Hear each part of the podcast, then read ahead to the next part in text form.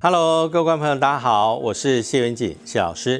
今天要跟大家一起来分享的主题呢是狐仙。那我想狐狸呢，在这个中国啊，这个千百年来是一个既残忍又狡猾。在《封神演义》里头，它其实变成千年的这个狐狸精。我知道很多各地都有所谓的九尾狐。这样一个说法哈，哎，为什么？因为他认为说狐狸每到了修炼一千年，然后它就会有一些更高的一层的一个变化。嗯，老师我有拜过哎，啊，真的吗？但我每次拜的都遭到烂桃花，为什么？最早的时候，其实从青楼女子去拜狐仙的故事开始哈，到后期呢，才慢慢慢慢变成说，他会认认为说，像演艺圈啦啊，或者有特殊行业的人啊，他们有可能去拜。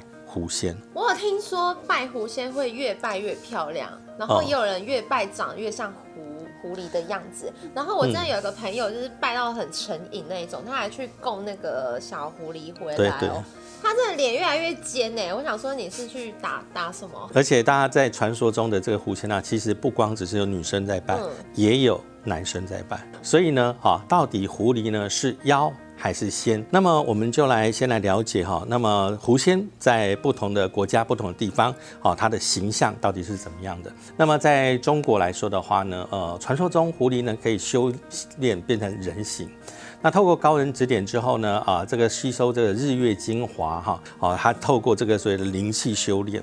那以前的说法里头，狐仙呢，它从一般的青狐，啊，修到更深就变成这个所谓的黑狐。再修上去就变白狐，他们认为说啊，这个九尾灵狐啊，就是狐仙里头的一个最高等级哈。所以大家的说法里头，也就是从这个呃这个妲己的时候呢，哦，他就是所谓的九尾灵狐。故事是从呃纣王啊，他们必须要去拜上古的神明，所以当纣王去拜这个呃上古神明的时候呢，哎，就发现这个哦哦，原来女娲娘娘长得非常的漂亮，那一时间他就。哦，心里头起了一个不好，就是比较不好的色邪念，对邪念哈。那其实这个邪念之后就出了一个问题啊。那女娲娘她立刻感觉到，哇，你这个这个君王，你不思如何这个治理国家，居然想到的是这样子的一个邪念，所以她二话不说就派了这妲己。啊，九尾灵狐下凡到人间来，那么去迷魅惑这个纣王，所以呢，当然因因为这样的一个故事里头，那么就把这个啊妲己就是形成了就是啊这个所谓的狐狸呀哈，然后好像魅惑人人心呐，然后之后呢，大家在骂别人的时候，哎呀你魅惑，原来魅惑的我的老公魅惑别这个某一些男生的时候，都是用。狐狸精，就说你这个狐狸精。对对对对，所以到了《聊斋志异》的时候呢，里面有好多个故事的，都是他变化成女生的模样来这个魅惑男人啊。但是大家大家会想说，是不是他只会变成美女魅惑男人？不是，其实呃，狐仙的故事里头，狐仙也会变成这个所谓的男生魅惑女生。不过呢，哈，其实原本在呃正式里面的一个记录上面来说。狐仙本身哈，应该这样讲，就是说妲己的故事跟狐仙原本呢，它是两个说法哈。为什么？因为原来啊，这个是因为这个商纣王在罚这个所谓的书的时候呢哈，那么呃当时这个他要把它献给这个纣王，所以。其实当时最早的说法里头，就类似所谓的战利品的一个这个哦，献供的意思。对，当然民间说法里头，其实但因为这个苏轼的这个他们的这个图腾呢，哈，以前各个族族群都有所谓的图腾，所以你看那个日本有没有某某家徽，哦，有个图腾，啊，某某家族它有个图腾。那么事实上，当时苏轼的图腾就是以九尾狐的图腾，那么。来作为他们部落的标志，所以呢，《封神演义》里面的这个部分呢，就跟啊这个图腾这个部分做了一个结合。那其实呢，哈，也就是这样的故事里头，变成深植人心，狐狸九尾狐，那么魅惑人心，魅惑男人。那么在日本来说的话，日本其实它会幻化人形的，其实一般大家应该有印象哈，有两种，嗯，好，一种其实真的是狐狸，哼，啊，那另另外一种其实是狸猫。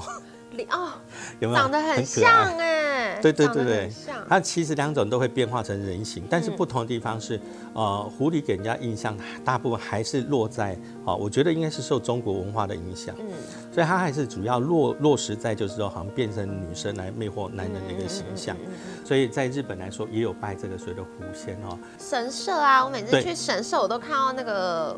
狐狸，然后披个红色的那个，对对对对对对，披披肩之类，我就觉得感觉就是很很正派的感觉，就很舒服的感觉。对，所以大家会想到，哎，狐狸大概是这个印象。那我刚才讲狸猫，它就比较大部分都像中年大叔，有没有？嗯。然后大大的可爱大肚子，好的一个形象。吃香。啊，不过在大家如果有印象，在《艺伎回炉》里头。其实它有曾经出现过成千啊呃这样讲说上千座的一个朱红色的鸟居，那构成了一道往这个山啊山顶的一个通道。那其中有几十尊的狐狸石像。那当然日本崇拜狐狸跟跟我们不太一样哈，因为呃在他们的相信中，狐狸会吃到一些破坏农作物的啊，比如说一些老鼠啦、田鼠，所以狐狸其实在日本的这个所谓的宗教里头啊。它其实反而是我们讲说，呃，跟保护农田相关的一个这个所谓的道和神的一个这个所谓的使者。嗯，在香港来说，其实香港最有名的一个跟狐仙相关故事哦，一直就是一直延续到现在现在啊。那当然，因为香港当时哦，因为大陆的一些变化，所以呢，传说中它是沿着山脉，那么香跑到这个香港去。然后呢，在香港里头最有名的啊，大概就是在一九八一年哈，有一座叫。温莎公爵的一个商场，这个商场很有名的地方，我印象深刻哈。为什么？因为温莎公爵呢，它呃有非常多的云石的一个石板，好大型石板。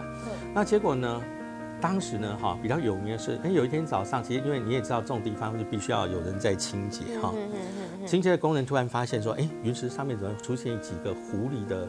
图像出来，嗯，而且有些还蛮明显的，看起来就是就是狐狸的脸，对，就是狐狸的一个整个这个身形，所以然后大大小小再算起来，哇，还蛮蛮多个的哈。你知道有一广场还是有办婚宴呐，什么喜宴呐哈，那有些人就是生新生儿啊办喜宴，他就在这个地方办的时候，在这个地方办喜宴的这个小孩。往往就是走掉了。大家说法，第一个就是是不是被吃掉了呢？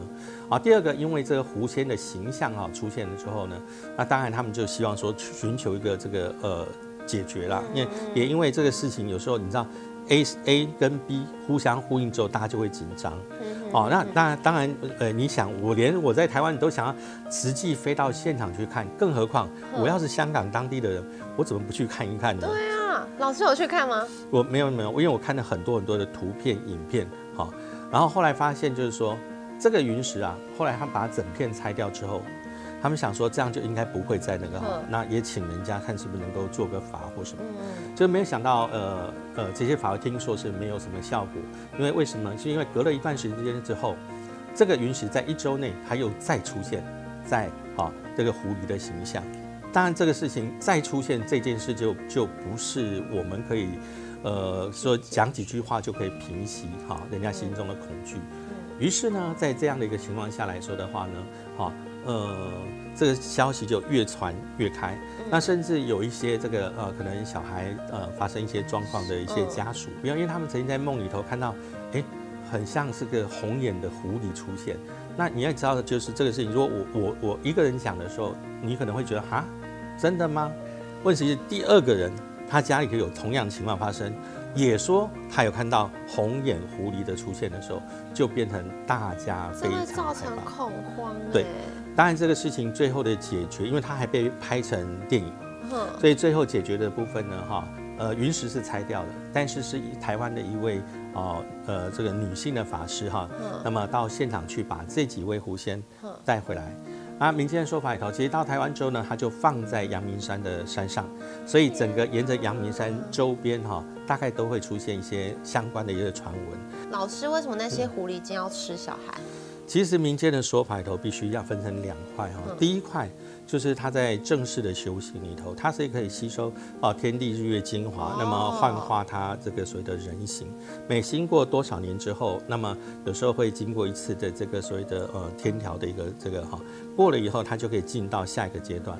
所以你你看那个有一些所谓的修仙的过程，说啊说修仙没有过的时候怎么样，被天打雷劈有没有？就就这个身形俱灭。啊，如果他过了那个那一个天劫之后，就更上层楼。那第二种呢，就是修这个比较偏的修邪术的时候，它就要达到快速的一个功能，所以呃吸收这个可能小孩的这个所谓的灵体胎源，那么基本上可以让它快速的升级了。那这样听了这么多狐仙的故事，那狐仙我真的很想知道它到底是好的吗？它是圣仙还是？